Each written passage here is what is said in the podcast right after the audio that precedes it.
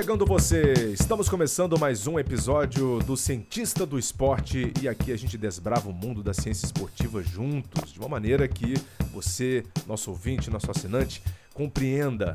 O nosso parceiro, o meu parceiro, Guilherme Roseguini, é, nesse momento anda ausente aqui no nosso espaço porque ele se mudou para Nova York, se mudou para os Estados Unidos, é o novo correspondente internacional do esporte do Grupo Globo e está organizando a vida dele lá, né, com a família. Em breve estará de volta aqui conosco.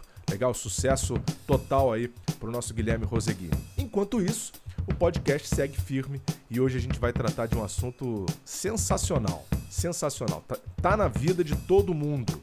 Vamos falar da importância de números no esporte e como usar também esses números como seu aliado. Porque não adianta nada, né, a gente ter uma tonelada de informações numéricas se você não sabe o que fazer com elas. Vamos falar de estatística no esporte. E para isso, temos um grande cara aqui na linha para falar sobre esse assunto. Um cientista dos números, o esportístico, como ele também uh, uh, se refere. Daniel Takata, meu amigo que é mestre, formado em estatística pela Unicamp, com doutorado na USP e professor da Escola Nacional de Ciências Estatísticas do IBGE. Seja muito bem-vindo ao podcast do Cientista do Esporte, Daniel Takata. É, olá, Luiz. Olá, espectadores. Nossa, é uma alegria imensa, Luiz, estar aqui sendo recebido por esse espaço. Eu, eu tenho, tenho escutado o podcast com bastante regularidade. Eu queria até parabenizar você e o, e o Roseguini, porque porque é sensacional. Eu, eu sou, um, sou um grande fã, já era um grande fã do trabalho de vocês dois, sou mais ainda. E, bom, é, para quem não sabe, eu e o Prota a gente já foi rival, né? É verdade, cara. É verdade. Agora você voltou no tempo, puxou a linha do tempo aí, né, Takata? Pois é, a gente, talvez a gente já se conhecesse muito tempo antes da gente compartilhar os, as transmissões e tudo mais, né? Talvez nas piscinas a gente já tenha se encontrado aí. Mas muito legal.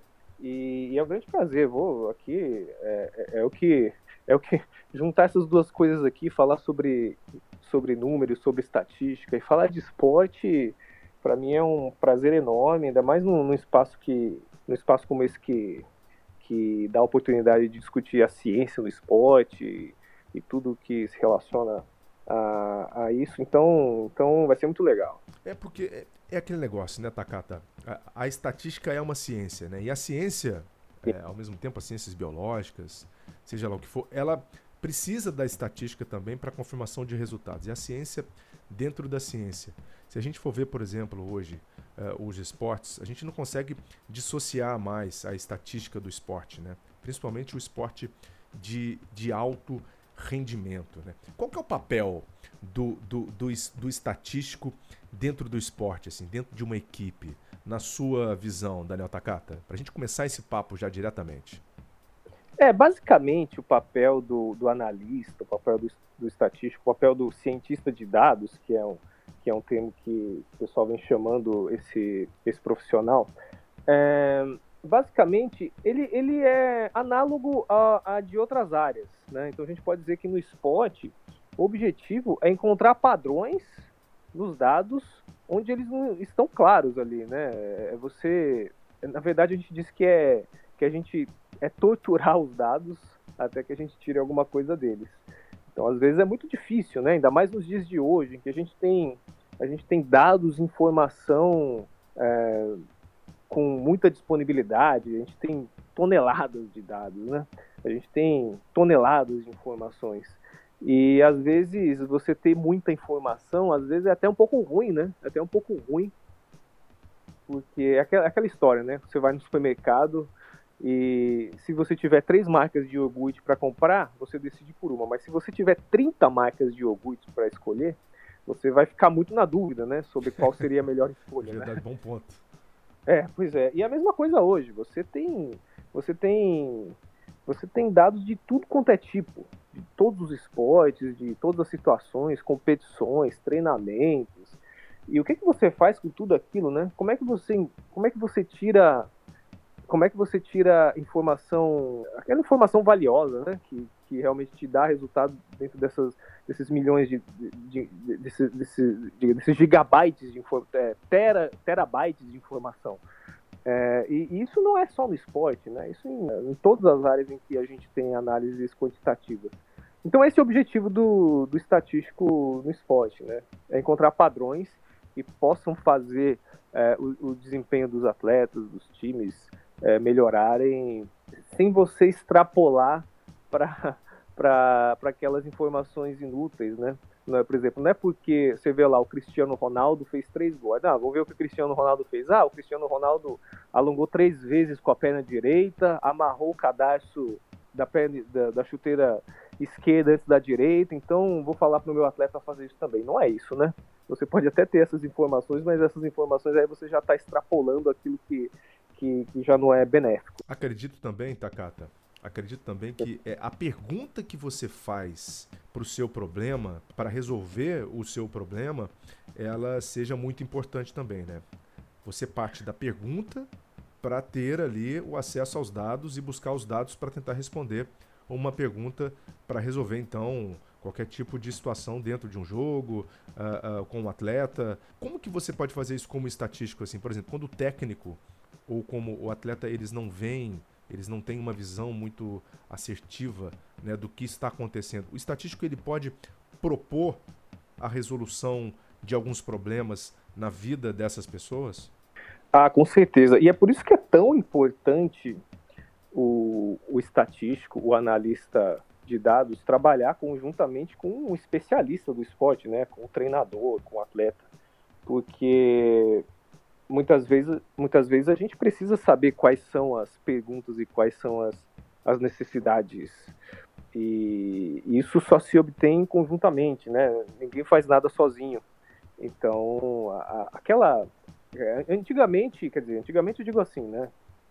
Digamos, sei lá, 30, 40 anos, é, muitas decisões eram baseadas muito na intuição, muito no feeling, mas isso vem mudando ao longo dos anos.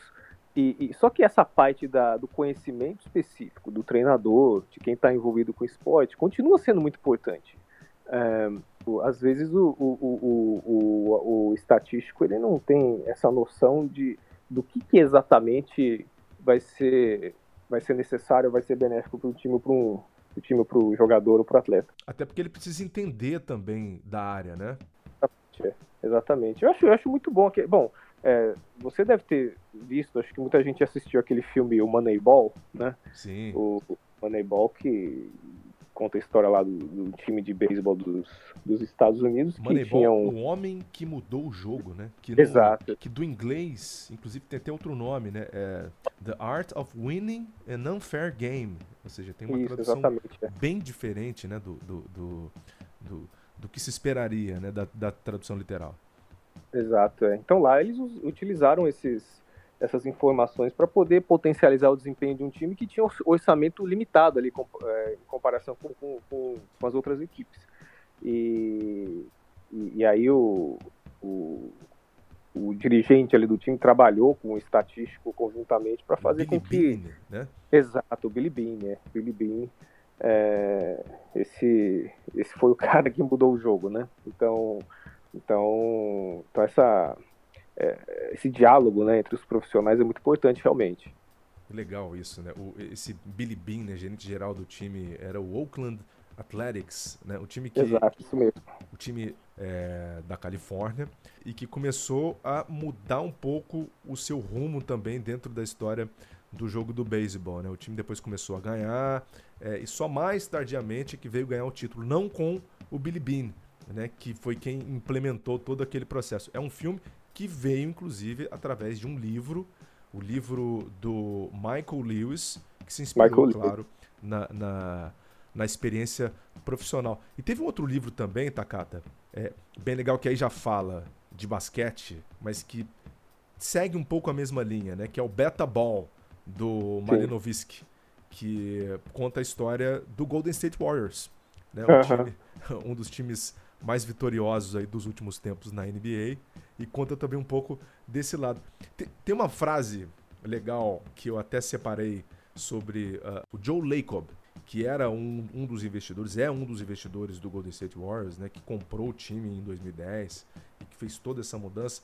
E ele falava que é, os riscos para o investidor jamais podem ser eliminados por completo, mas certamente você pode minimizá-los acumulando informações. Aí ele traz um pouco desse lado do, do, da estatística do desempenho, né? É algo que já vinha sendo usado, como você falou aí, nos últimos 30, 20 anos, e que ele passa a implementar também nesse time que passa a ser vitorioso. É bacana isso, é você mudar também a forma como um time encara é, é, não só o esporte, mas como ele vai se comportar no mercado também em cima disso. Como então a estatística ela impacta no valor do time, na forma como o time gera finanças, Daniel Takata. É legal essa visão. É, sim, com certeza. É legal você ter falado no basquete, porque é, até acho que é um exemplo bem emblemático, principalmente o Golden State Warriors. Que, na verdade, o basquete, assim como os esportes em geral, é, são, são é, jogos de, de tomada de decisões. Os atletas e os, os treinadores tomam decisões o tempo inteiro. E o, e o objetivo é, é o maior número de decisões acertadas durante o jogo, durante o campeonato. E, e a análise quantitativa vai tentar fazer com que os jogadores tomem as decisões aceitadas num percentual maior de vezes, né? É, então eu estava até, estava até fazendo uma análise do, dessa, dessa, dessa história dos, dos arremessos de três pontos no NBA hoje em dia, né? A gente sabe que os arremessos de três pontos, o índice de arremessos de três pontos aumentou muito nos últimos anos. Se a gente comparar lá, estava até vendo, comparando com a década de 80, né? É, hoje a gente tem uma média de 32 arremessos de três por jogo e na década de 80 é, a média era três ou quatro arremessos de três por jogo. Impressionante e... a diferença. É, pois Estilo é. de jogo, aí, né? A forma como você Exatamente, encara o jogo. É. Exatamente. E o que que, o que, que os analistas perceberam? Que apesar de, apesar de os jogadores errarem mais quando arremessam de três pontos, em comparação com arremessos mais perto da cesta ali, arremessos de dois pontos, essa e, e, e, os, ainda assim vale mais a pena você você arremessar de três pontos Claro que isso depende da situação, né? Se o atleta está muito marcado, se ele está mais livre. Depende do depende jogador do... também que você tem isso, no seu time, né? Se ele tem essa característica forte. Exato, depende de muita coisa específica do jogo. Mas no geral eles perceberam que, que o percentual de vezes que o, que o atleta erra os arremessos de três pontos, ainda assim vale mais a pena do que tentar o arremesso de dois pontos. Então foi, foi uma. uma é, é, basicamente um cálculo de probabilidades ali, né?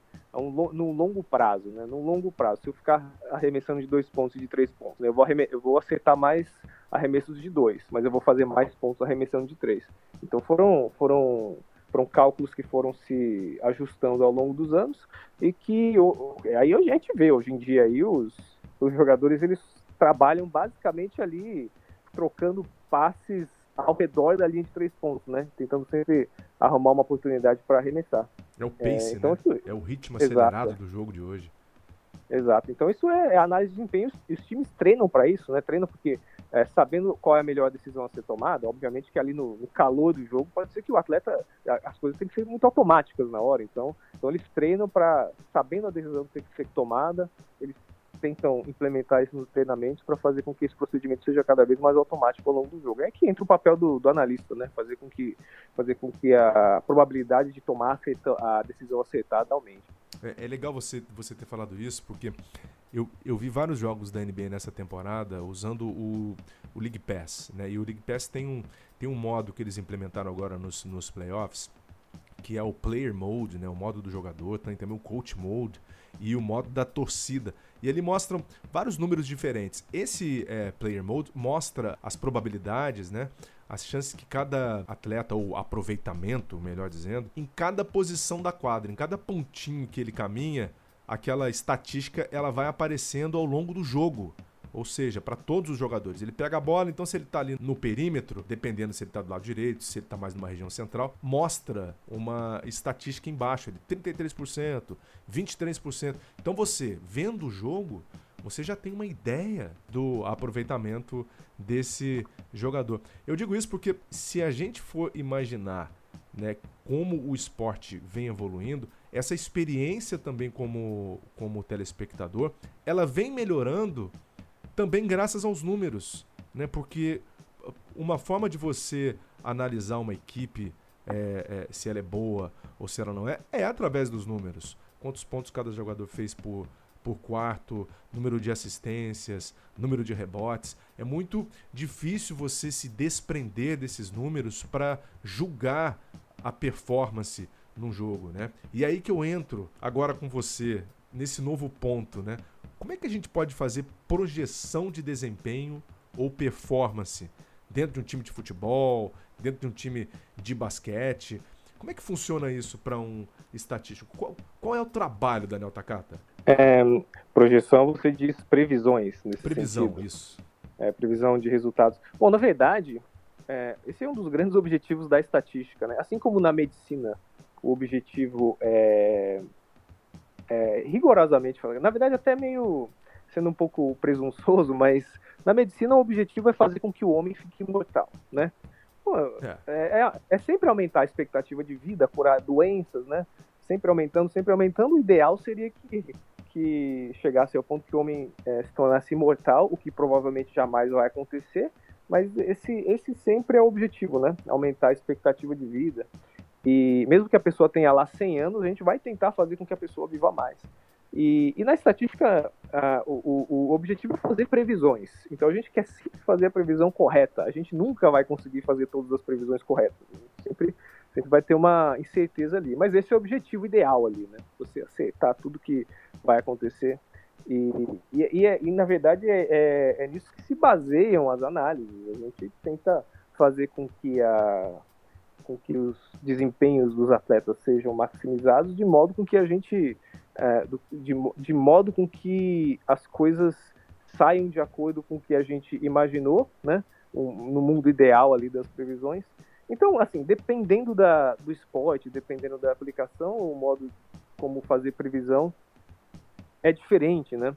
Por exemplo, é, sempre em quando a gente está chegando no final, no final do Campeonato Brasileiro de futebol, sempre a gente vê, ah, o time tal tem tantos por cento de chance de ser campeão, 50% de chance de classificar para Taça Libertadores, tem 30% de, de chances de, de ser rebaixado. Isso é uma previsão, né? Sim. Isso é uma previsão é, baseada em, em, modelos.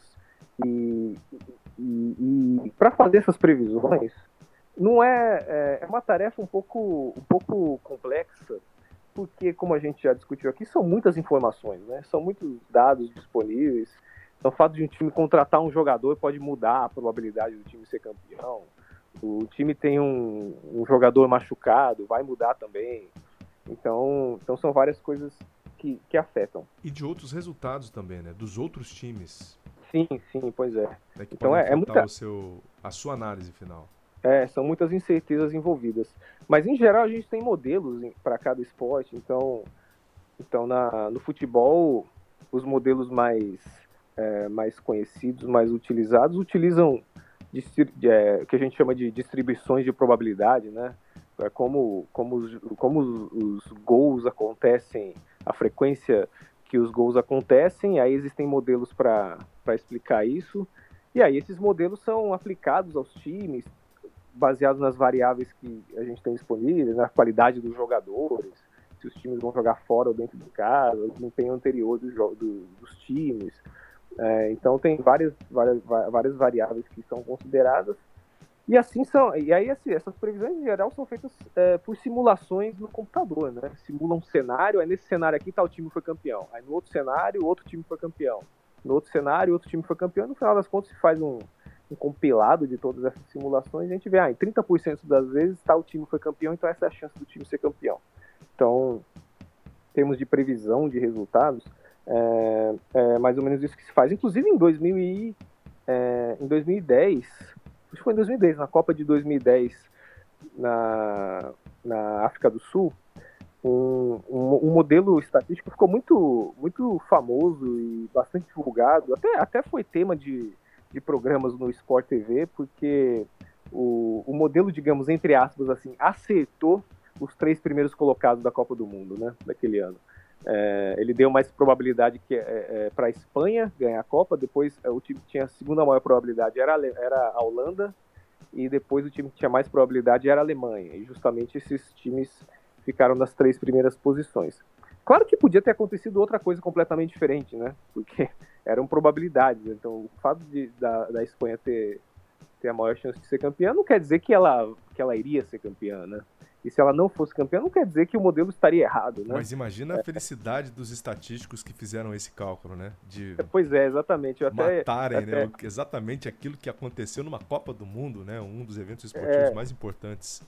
É, foi, foi, então, pois é, então é, foi, um, foi um grupo de pesquisadores lá da, da, da USP de São Carlos e, e, o que aconteceu é que é, na verdade eles, todas as Copas do Mundo saem vários modelos, né, e, e, e quando você faz essas previsões muitas vezes, você vai, a tendência é que você acerte uma boa parte das vezes, né, você não vai acertar todas as vezes, mas no padrão geral, assim, você tende a, você tende a, a a aceitar. Então, não adianta se, se ater a um, a um campeonato específico, a um resultado específico. E aí, no caso dessa Copa do Mundo, aconteceu, né? Que legal, do da... Brasil, então, o time do Brasil.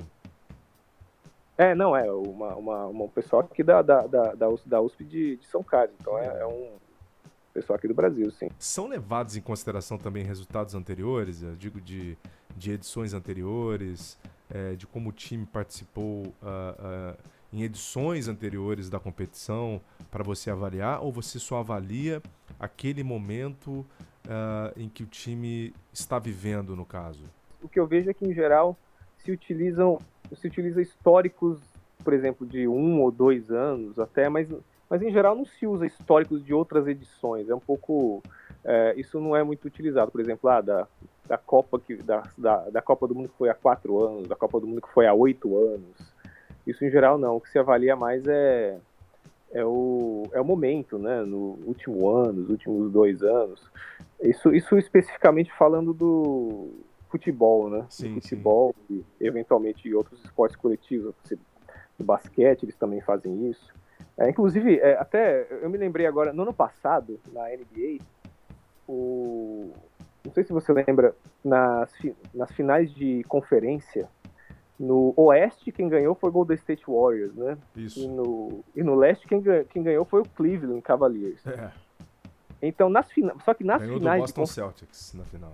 Pois é. Nas finais de conferência, o Golden State Warriors chegou para jogar contra o Houston Rockets, né? Isso. E tava, tava perdendo por 3 a 2 Tava perdendo por 3 a 2 e, e com o último jogo a ser decidido em Houston.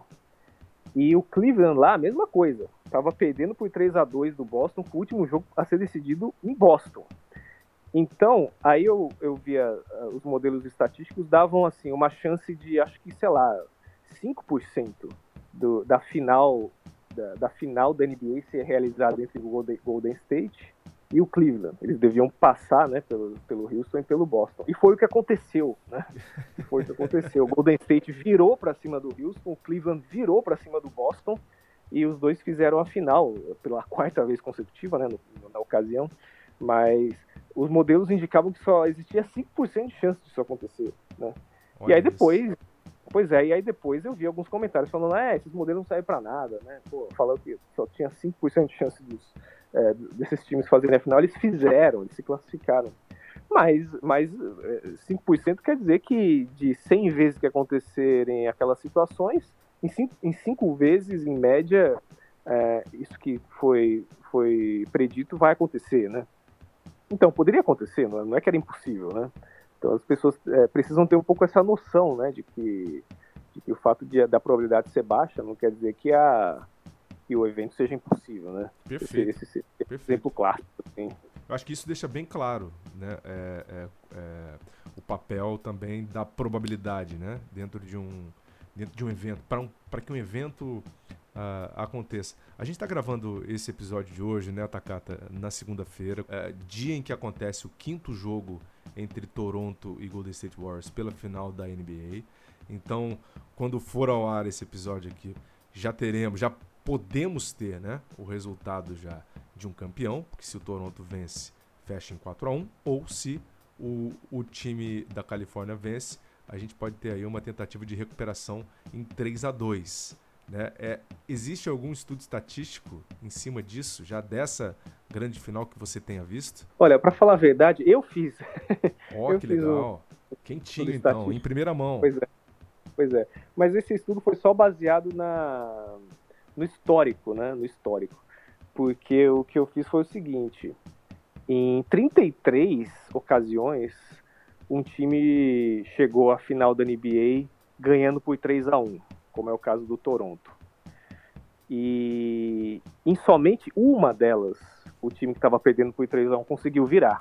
Então, em 3% das ocasiões, o time que estava perdendo conseguiu virar uma desvantagem de 3 a 1 nas finais da NBA. Ou seja, em 97% o time que estava na frente conseguiu confirmar o título. Então eu fiz algumas alguma, algumas análises em, em torno desses percentuais. É, tudo bem, é 97% contra 3%. Será que então essa é a chance do Toronto ser campeão? É 97% contra 3% do Golden State Warriors? Na verdade, como sempre, a gente tem certezas envolvidas, tá? Não dá para cravar exatamente que a probabilidade é essa baseada no histórico. Então eu fiz, eu calculei aquelas, o que a gente chama nas pesquisas eleitorais de margens de erro. A gente sempre, a gente sempre tem essa contato com essa, com essa nomenclatura em época de pesquisa eleitoral. Então eu calculei as margens de erro. Então essa probabilidade, então eu cheguei com base no histórico que a probabilidade do Toronto ser campeão está entre tá entre 87% e e 99%, né? Nossa, e a são, são chances elevadíssimas, né? Pois é, pois é. E a chance do, do Golden State ser campeão é de 1% a 13%, tá? Então, na pior das hipóteses, por, esse, por essa análise, na pior das hipóteses, para o Toronto, a chance de ser campeão é 87%. E, do Gold, e para o Golden State, na melhor das hipóteses, é 13%. Pode ser que aconteça, né? Claro. Pode ser 13%, não é igual a zero. Até porque então... no ano passado, como você falou, né? 5% aí era a chance de, de, de, de, você ter os dois times que estavam perdendo, que estavam atrás no, no, no, no placar. E isso aconteceu. Seria, inclusive, mais uma vez o Golden State se provando gigante, né? para passar por cima de todas as, as expectativas estatísticas, para virar uma série e ganhar mais um título, ganhar o terceiro título seguido. Né? É, até porque o time do Toronto perdeu é, é, um jogo em casa e depois ganhou dois jogos fora, o que era inimaginável. Né? Claro que com toda a situação também que você tem que incluir no seu cálculo, né? as lesões, as, as ausências dos grandes jogadores, o Thompson, Kevin Durant. Kevin Durant. Se, se eles voltam jogando bem, isso pode também mudar um pouquinho essa, essa chavinha para o lado do Golden State. É, mas o Toronto pode definir o jogo em casa, ou pode ter definido o jogo em casa.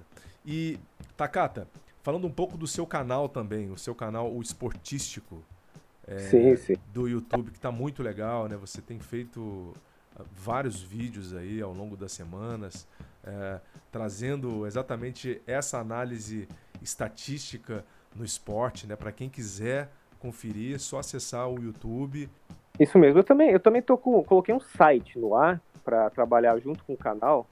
E o, o, o site é simples, é www.esportístico.com.br. Então lá eu coloco os vídeos e também coloco algumas análises adicionais, né? Não necessariamente os vídeos, mas eu coloco algumas, é, algumas, algumas análises e também eu, eu, às vezes eu reproduzo também alguma coisa interessante que, que saiu relacionada à estatística nos esportes que eu encontro na internet. Então eu coloquei, eu estou colocando nesse site também. Se, se, você digitar lá no Google esportístico Daniel Takato, você encontra. Legal. É um dos que eu queria trazer, já que a gente está falando de basquete, né? A história da mão quente no basquete. Hot hands. Né? O que seria a mão quente no basquete? É, a mão quente é aquele fenômeno que supostamente acontece quando o jogador acerta um arremesso, e aí depois ele acerta outro, e aí a gente tem a tendência de imaginar que, que ele tem uma tendência de. de ele, ele, tem, ele teria uma maior probabilidade de acertar os seguintes, ele acertou um ou dois ou três seguidos, né? Então, intuitivamente, porque ele adquire uma confiança, ele fica mais confiante, e, e aí o pessoal fala que ele tá com a mão quente, né? Seria, essa seria, digamos, a, a definição que, que o pessoal utiliza, né? E, e aí, na verdade, o que, que acontece? Um arremesso certo pode interferir no próximo arremesso? Isso pode mudar o jogo? É, é, existe relação entre um arremesso e outro, Daniel? Pois é, então, é, alguns estudos já apareceram na literatura científica explorando o tema da mão quente ou da hot hand. E o fato é que, na verdade, o estudo pioneiro lá de 1985, o artigo científico, é, foi realizado por psicólogos. Porque, na verdade, eles, existe um, um, um, um fator que a gente chama de negligência com a probabilidade, que, na verdade, é um truque que o cérebro aplica na gente. Que é aquela coisa que, por exemplo, acontece um desastre de avião. E aí a gente fica impressionado, porque aparecem todos os noticiários, e muita gente passa a evitar voar, fica com medo de voar de avião nos próximos meses, assim, nas próximas semanas. E, na verdade, a chance do, de acontecer um desastre de avião continua sendo exatamente a mesma, né? Continua sendo exatamente a mesma, baixíssima, como sempre, mas as pessoas tendem a superestimar aquilo.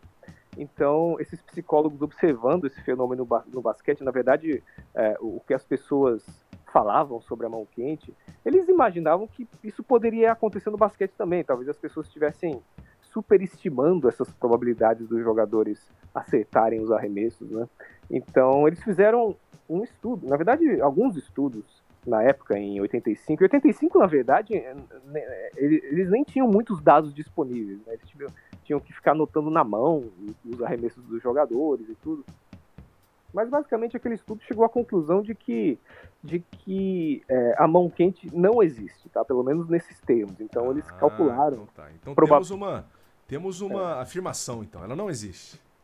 É, não. É, na verdade, é, é ainda há controvérsias, assim, né? Ainda há controvérsias sobre essa afirmação porque eles, eles realmente eles calcularam as proporções de acertos e erros dos arremessos dos times e eles observaram que a proporção de acertos logo depois que o jogador acerta o arremesso é a mesma, né, é, do, da proporção de erros logo depois que ele acerta o arremesso. E eles, eles, eles observaram também sequências de acertos e de arremessos. Eles, eles chegaram à conclusão de que não existe diferença. Tá? Só que, só que existem ainda, mesmo hoje, até hoje ainda, depois de vários estudos terem sido feitos, ainda existem algum, né, existem críticas e, e, observações sobre como essa mão quente é abordada. Então muita gente considera a mão quente só quando o jogador é, consegue acertar os arremessos em um curto espaço de tempo, né?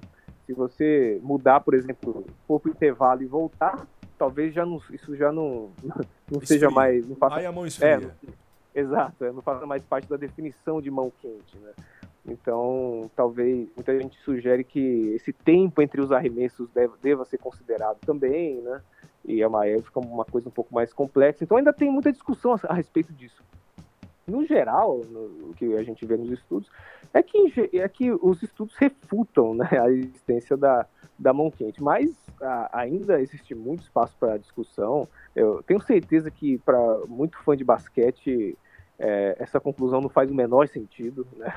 É, tenho certeza que, que muita gente tem essa percepção de que realmente um jogador ele, ele vai adquirindo confiança à medida que, à medida que, que ele vai acertando arremessos e a probabilidade dele acertar vai aumentando à medida que o jogo passa. Mas enfim, os estudos não, não comprovaram essa existência ainda. Vamos ver o que acontece nos próximos estudos, nos próximos anos. Ah, legal, legal. Daniel Takata aqui, o esportístico, então tá trazendo essas informações bacanas do canal dele. Ele traz também um vídeo lá sobre a natação, né? A previsão dos tempos na natação é, ao, longo, ao longo dos anos. É, e aí você você fala naquele vídeo que eu assim que eu acho muito muito bom que você consegue ver qual pode ser o próximo tempo, por exemplo, nos 100 metros, né?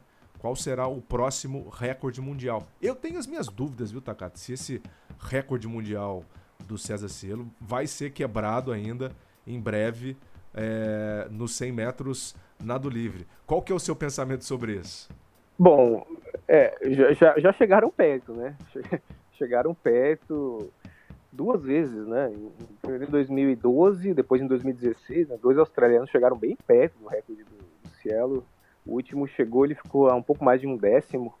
Então, pode ser, né? Pode ser que em breve, é, em breve ele seja superado. Claro que é difícil a gente afirmar categoricamente quando que vai ser superado, mas É, mas pela evolução do, dos nadadores, é, pela, né, pela, pela tendência que a gente observa, pelo estudo que eu fiz, a gente existe uma existe uma chance sim de que esse recorde seja quebrado, digamos, nos próximos cinco anos. Tá? Cinco Pode anos. ser que é, é, sim, sim. Existe uma. Claro, eu não vou dizer que, que, que vai ser quebrado, não posso dizer isso, né? Mas, mas analisando a, a variação dos tempos, né? Dado que o, dado que nos últimos anos já chegou, já chegaram perto duas vezes, então então, existe uma, uma chance dele ser quebrado nos próximos cinco anos, sim. Bem, a minha ideia também é, em relação a isso, só te interrompendo, é que esse, esse recorde ele foi com aqueles super trajes, né?